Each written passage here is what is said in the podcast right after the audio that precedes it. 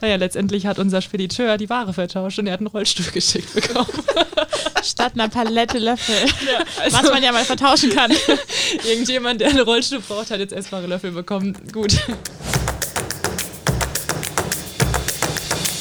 Hey, wir sind Basti und Chris von Spätzle Valley, dem Podcast über das Startup-Leben in Baden-Württemberg.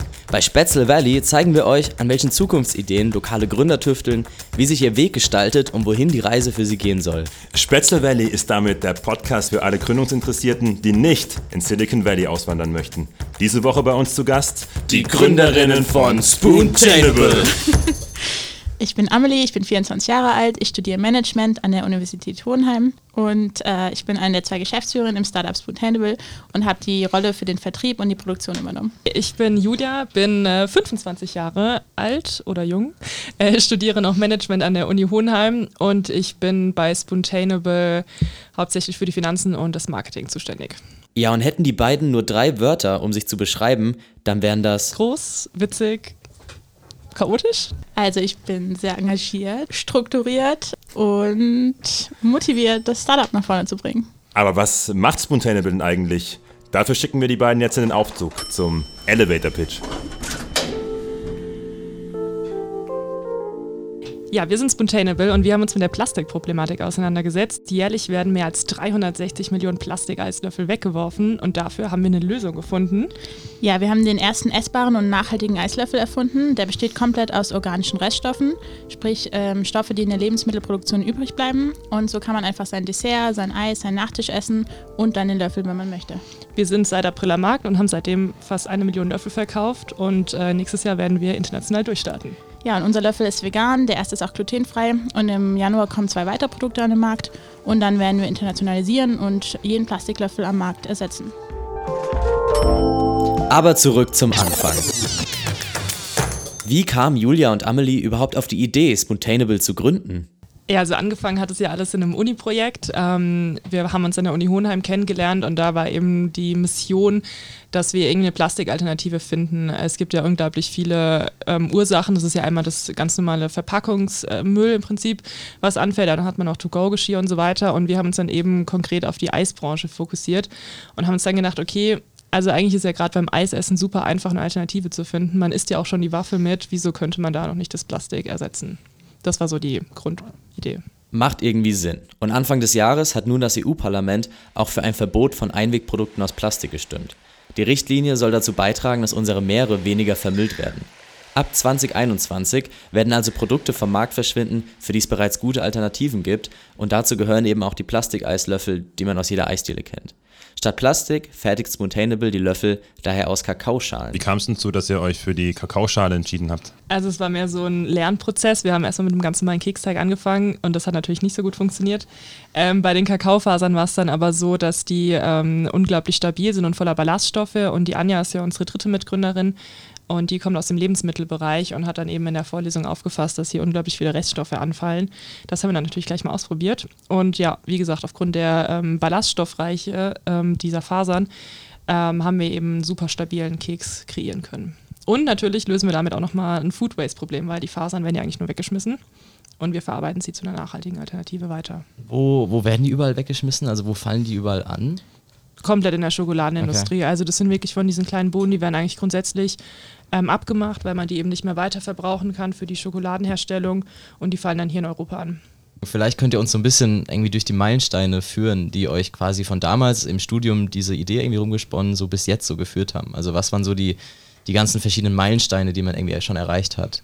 Also das erste war natürlich ähm, die, die, die Teigherstellung. Ne? Also erstmal das Produkt irgendwie herzustellen. Das haben wir in der WG-Küche gemacht. Das war ja ganz klassisch mit einem Bierglas statt einem Nudelholz, was wir auch ganz gerne erzählen. Ähm, und dann ging es ja weiter mit der Patenteinreichung. Das ist ja natürlich dann auch so ein Kostenpunkt, wodurch wir dann wieder zur Crowdfunding-Kampagne kommen, äh, durch die wir uns ja eigentlich erstmal finanziert haben und auch die ganze Bekanntheit erreicht haben. Im, also 2018, da ging es ja auch von der Presse her richtig rund bei uns. Ja, im September 2018 pitchen Amelie und Julia ihre Idee dann auf der Crowdfunding-Plattform Plattform Start Next. Sie hatten zu diesem Zeitpunkt schon Hersteller für ihre Idee gewinnen können, doch für die erste Produktion benötigten sie eine spezielle Walze und jede Menge Zutaten. Allerdings fand die Crowd die Idee so gut, dass schnell über 11.000 Euro aufgetrieben wurden und dann konnte es losgehen. Und dann äh, ging es eigentlich weiter mit der Produkteinführung. Also 2019, also dieses Jahr, ähm, haben wir unser Produkt eingeführt und das war auch natürlich ganz groß für uns, weil wir eine unglaublich äh, große Bestellung hatten bei unserem Lieferanten. Wir haben ja ähm, insgesamt jetzt fast eine Million Löffel bestellt und die muss man natürlich auch erstmal lagern und hat dann natürlich auch so Ängste wie Scheiße, was ist, wenn wir die nicht wegkriegen. Ähm, ja, ich glaube, das waren so die größten Punkte, oder Amelie? Habe ich was vergessen? Ja, auf jeden Fall. Wir haben jetzt noch unseren ersten Praktikanten seit September. Also hey, der erste cool. Mitarbeiter ist ja auch wichtig. Ja. Vor allem, weil wir selber noch nicht angestellt sind. Ähm, aber wir haben jetzt den ersten Mitarbeiter und ja, jetzt geht es in die Investorenrunde und dann in die nächsten Produkteinführungen. Was war denn für euch so ein Moment, wo ihr gesagt habt, hey, okay, hier lohnt es sich wirklich dran zu bleiben? Weil ich denke, kann mir vorstellen, so ein Startup hat ja auch viele Auf und Abs, dann Geldsuche, Investorensuche. Gab es da einen Moment für euch, wo ihr sagtet, wow, okay, jetzt, jetzt, jetzt hat es uns gepackt und jetzt wird es auch was? Ich, oh, ich glaube, es waren auch mehrere Schritte. Also wir haben ja dieses Rezept äh, irgendwie hergestellt und wollten dann ein Patent anreichen, haben das auch gemacht. Danach war es halt so, okay, entweder machen wir es jetzt richtig oder wir lassen es, weil so ein paar Löffel backen bringt es irgendwie auch nicht. Und dann haben wir uns halt hingesetzt und haben gemeint, okay, hast du Lust drauf? So, ja, eigentlich schon. So, du auch? Okay. Und dann haben wir halt gegründet, also es war so der erste Schritt. Und als wir dann so die ersten Pitches gewonnen haben und die ersten Anfragen bekommen haben, dann war das so, okay, es, es klappt auch wirklich, Menschen wollen unser Produkt kaufen. Und äh, seitdem sind wir dann, glaube ich, auch richtig eingestiegen, auch mit der vollen Motivation und jeder freien Minute, die wir haben.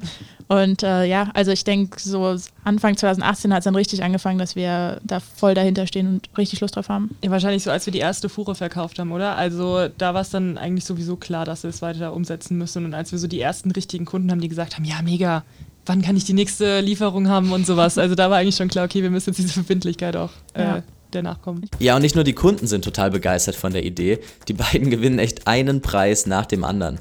Das fing damals an mit dem ersten Platz bei den Startup Days in Berlin, dann dem ersten Platz bei den Food Innovation Days und kurz bevor wir die Folge aufgenommen haben, dem Preis für das nachhaltigste Startup Deutschlands bei den WeWin Awards. Und zwischen den Jahren wurden die beiden dann auch noch in das Förderprogramm Tech Founders von Aldi Süd aufgenommen und jetzt relativ aktuell gewannen sie die Startup Challenge zur Nachhaltigkeit der niederländischen Airline KLM. Als nächstes dann wohl die Oscars und die Teen Choice Awards. Habt ihr damit gerechnet, dass es wirklich so gut ankommt oder war das für euch auch eher so ein, ein krasser Überraschungsmoment, dass wirklich so viele Preise nacheinander gekommen sind? Es war schon sehr überraschend für uns. Wir stehen auch jedes Mal wieder da und sagen, ja, nee, diesmal das kann gar nicht klappen, die anderen sind viel, viel besser als wir. Und dann immer wieder so zweiter Platz nicht. Und ich so, ja, okay, schade. Und dann so wieder auf die Bühne. Julia und ich gucken uns dann immer so an, so, ach komm. Ja, also ich glaube schon sehr überraschend. Ja, vor allem würden wir, glaube ich, auch gerne mal anderen Startups so die Chance geben, ähm, dass sie natürlich sehr auch mal gewinnen. Ja, oder? wir hatten das einmal in Hamburg, hatten wir das, dass dann wirklich ein Startup meinte, ach Mann, jetzt habt ihr uns schon wieder den ersten Platz gewonnen. Wir so, Gott, sorry. Das, das ja. ist aber tatsächlich geil. Ich, hab, ähm, ich bin jetzt auch am Startup Center hier von der Hochschule und man ist ja auf vielen verschiedenen ähm, so Events und es ist schon auch ein bisschen Wanderzirkus. Ne? Man trifft oft dieselben mhm. Nasen, ja, dieselben Startups, man pitcht ja. gegen dieselben äh, Konkurrenten immer und immer wieder. Das ist natürlich fies auch für die, ne? wenn ihr immer wieder auch antretet. Ja, aber es macht auch Spaß, weil man, man sieht halt immer wieder die gleichen Food-Startups, weil wir sind ja auch irgendwie die gleiche Branche und manche gehen, manche kommen, aber so im Grunde bleibt es halt der, der gleiche Kern. Aber es mhm. macht ja auch Spaß. Also man baut da so eine so ein kleines Netzwerk. So eine Community auch. Ne? Aber was würdet ihr denn sagen, wenn, wenn ihr jetzt auch das Feedback, ich weiß nicht, inwiefern ihr das bekommt von den Juries, oder auch wenn ihr euch selbst reflektiert, was sind für euch so die zentralsten Dinge, dass ihr immer gewinnt? Habt ihr euch da das mal gefragt, warum immer wir? Also warum sind wir so gut? Und also, lassen den anderen keine Chance. Ich glaube, das ist einmal, weil wir natürlich ein Problem lösen. Also es ist nicht so, dass wir irgendwie einfach ein cooles neues Produkt, was ein anderes ersetzt machen, sondern wir haben halt wirklich ein Problem. Wir haben die Plastikproblematik und die lösen wir und das nochmal auf eine nachhaltige Art und Weise. Also im Prinzip lösen wir zwei Probleme. Einmal Plastik und einmal Food Waste und ähm, das kombiniert klappt halt einfach ganz gut. Und also letztes Jahr war es ja bei den Pitches eher so, dass die Juroren dann immer gedacht haben, okay, könnte klappen, man weiß aber nicht, wie der Markt es annimmt. Aber dieses Jahr hat ja deutlich gezeigt, dass der Markt es annimmt. Und das ist dann auch, glaube ich, für die, für die Juroren äh, ausschlaggebend, dass es funktioniert. So, allein weil die Gesetze jetzt halt nächstes Jahr in Kraft mhm. treten, mhm. ähm, sind wir halt im perfekten Fenster, auch wenn es für uns damals nicht so geplant war, weil als wir angefangen haben, gab es die Gesetzesgebung ja noch nicht. Aber jetzt fallen wir halt perfekt in die Zeit und jetzt ähm, fällt es auch den Endkunden ja auf, dass sie was ändern müssen und dadurch haben wir halt von allen Seiten die Unterstützung. Bei euch kommt alles so äh, locker rüber, wenn man euch so, so sieht, wenn man eure ganzen Posts äh, immer anschaut, dass irgendwie alles so in, in, in Schoß fällt, meint man fast. Aber was würdet ihr denn sagen, wie viel ist wirklich harte Arbeit und wie viel ist tatsächlich auch Glück? Also ich würde sagen, 80 Prozent ist hart erarbeitet und 20 Prozent ist Glück. Ähm, das sieht zwar immer sehr schön aus, was wir da alles dann vielleicht auch reißen, aber also ich meine, wir haben halt auch ein unglaublich volles Zeitprogramm.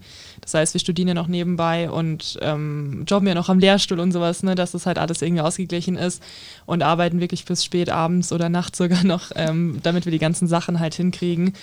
Ähm, wir haben auch super viele Krisenmomente, aber wir versuchen die halt einfach immer ganz schnell zu lösen, damit die halt wieder weg sind. Und sonst, ähm, ja, ja, wie gesagt, das alles Restliche ist dann halt wirklich so dann diese 20% Glück, die wir dann auch noch haben. Mhm. Ähm, weil du gerade meintest, ihr habt so eine volle Woche. Wie sieht dann so eine Woche oder wie sieht auch ein Arbeitstag vielleicht bei euch aus? Ähm, ich sitze halt hier mit drei Gründern, ich selbst äh, bin keiner. Ähm, deswegen würde es mich total interessieren, ähm, wie teilt ihr euch das ein? Wie ist der Workload? Ähm, genau. Weil es, also es ist immer schwierig, weil uns äh, letztens auch ein Investor gefragt hat, wie wir das zeitmäßig immer aufteilen wir teilen das eigentlich nicht wirklich auf. Wir machen vieles gleichzeitig. Also während der Vorlesung kannst du trotzdem deinen Laptop offen haben und E-Mails beantworten.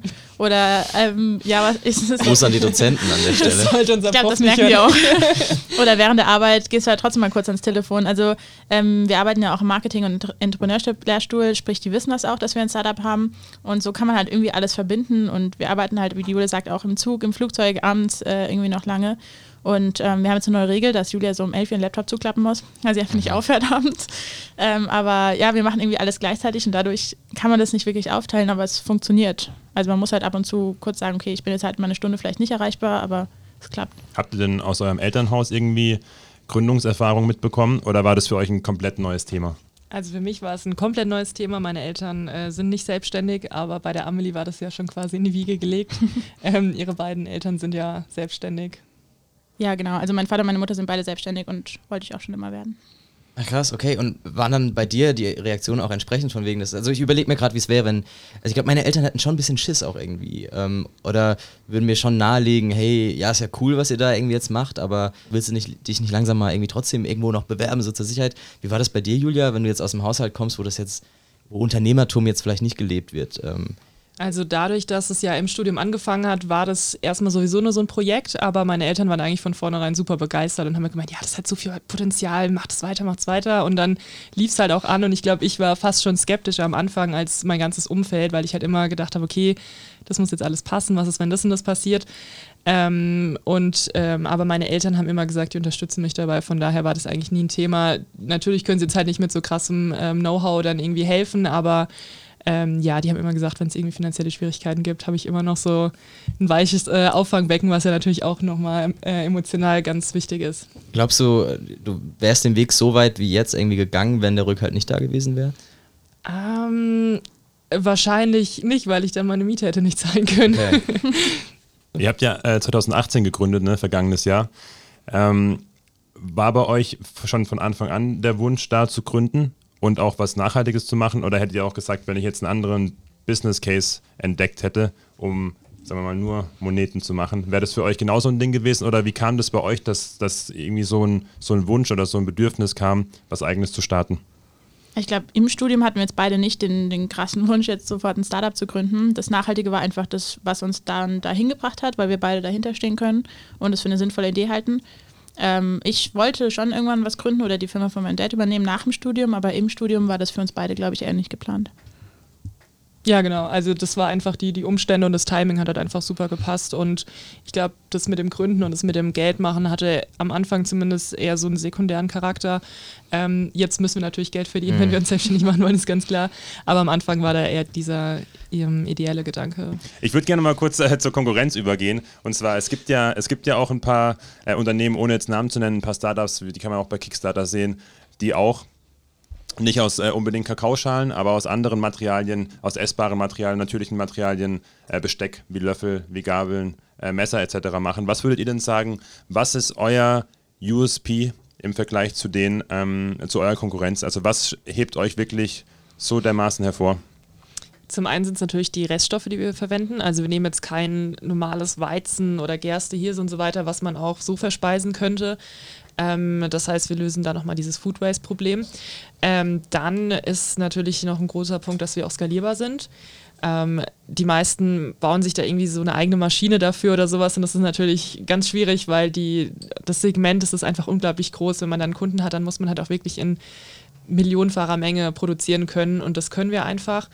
Und ich glaube, wir haben auch einen ganz angenehmen Preis. Also wir sind zwar natürlich relativ hoch gestartet, aber wir sind jetzt eben in der Lage, dass wir auch schon im, im zweiten Verkaufsjahr die Preise senken können. Und das ist, glaube ich, auf jeden Fall ein großes Plus. Ja, was uns halt auch wichtig ist, dass wir hier in Deutschland herstellen, also dass wir vor Ort sind und dadurch halt auch die CO2-Bilanz wirklich niedrig halten, den Rest auch noch ausgleichen. Und wenn wir jetzt halt internationalisieren, werden wir auch weiter Produktionsstandorte haben und äh, darauf halt wirklich achten, dass wir hier, also wirklich in dem Land oder in der Nähe produzieren und ähm, die Supply Chain so nachhaltig wie möglich halten. Und bisher sind wir ja noch der einzige Anbieter, der wirklich am Markt ist. Wie sieht denn Spontaneable in den nächsten Jahren aus? Wenn wir uns jetzt in fünf Jahren, 2025, ähm, nochmal für eine Folge zusammensetzen, über was werdet ihr dann reden? Was habt ihr bis dann erreicht? Was habt ihr vielleicht vor, was ihr gerne erreichen würdet? Also Julia hat ja gerade den Businessplan geschrieben. Nein, ähm, also in den nächsten Jahren wollen wir auf jeden Fall eine breite Produktpalette aufbauen, damit wir einfach generell der Anbieter sind für Plastikalternativen, ähm, nicht nur Besteck, aber auch Geschirr und einfach der Anbieter auf dem Markt für Plastikalternativen. Und ähm, wo wir jetzt genau in fünf Jahren stehen, kann ich dir wirklich nicht sagen. Aber ähm, wir haben viele Ideen, Großes vor und äh, möchten das auch alles erreichen. Ist das für euch auch ein Thema, eine Standortfrage gerade, dass ihr sagt, hey, nee, wir müssen in die Startup-Hauptstadt nach Berlin? Oder was ist da euer Plan? Also wir wollen nicht nach Berlin, weil wir wollen da nicht untergehen und wir mögen Berlin auch nicht so sehr. Da kann man ja auch schnell hinfahren. Aber wir werden jetzt auch nicht mehr lange in Stuttgart bleiben. Oh, Oh, oh, oh. Breaking News. Können wir mal kurz die Spätzle zurücknehmen? wir bleiben in Baden-Württemberg. Ja, Baden-Württemberg passt noch. Aber warum nicht Stuttgart? Stuttgart ist super mobilitätslastig. Also Porsche und Daimler dominieren einfach. Das macht es natürlich jetzt sehr schwierig, sich da irgendwie als Startup durchzuringen. Ich meine, wir haben da zwar damit jetzt nicht wirklich was zu tun, aber ähm, ja, diese Offenheit fehlt halt einfach so ein bisschen und deswegen suchen wir uns eine etwas offenere und nachhaltigere Stadt äh, aus, die das zumindest auch so ein bisschen mehr auslebt. Okay, aber geht es euch da mehr äh, um die Kunden oder meint ihr auch, das ganze Startup-Ökosystem einfach ist sehr auf eine bestimmte Branche fokussiert? Beides. Also die Kunden einerseits, wobei wir ja also internationalisieren wollen, sprich wir wollen ja alle Kunden. Aber ähm, schön im Business Model Canvas. wir wollen alle Kunden. Gar nicht. Ähm, nee, aber auch das äh, Ökosystem. Das ist in Stuttgart schon cool ähm, und es, wir kennen jetzt auch hier viele Startups, aber es gibt eben andere Städte, die ähm, noch mehr Potenzial haben, was auch die Nachhaltigkeit angeht und wir da einfach auch unterstützen möchten und dieses Mindset auch ein bisschen weiter ausbauen. Und deswegen haben wir für uns beschlossen, wenn das Studium zu Ende ist, werden wir halt woanders hinziehen. Wir kriegen den Namen der Stadt nicht raus, glaube ich. Ja, ihr habt noch nicht konkret gefragt. fängt, fängt er mit F an? Nee. nee. Mit H? Ja. Ja, ja also wir ziehen nach Heidelberg. Echt? Ja. Ach, krass. Okay, cool. Wir haben da auch ein Büro da. oh, ist, ist es eine Träne? Na, ja, mega, ich finde es voll schade, dass ihr weg seid, natürlich. Ähm, Heidelberg ist so lustig, weil ich, ich habe wenig Bezug zu Heidelberg, aber habe irgendwann mal diese Meinung von ganz Deutschland übernommen, dass Heidelberg sehr schön ist. Ähm, Durchaus. War selbst aber nie da. Das ist sowas, das akzeptiert man einfach, dass es ein Fakt ist. Dann kann Spätzle Valley jetzt uns besuchen kommen. Genau. Ja, Spätzle Valley geht mal on Tour dann. Ja. Wird schwierig. Wäre aber auch geil, euch jede Folge zu Gast zu haben. Wir sind. genau.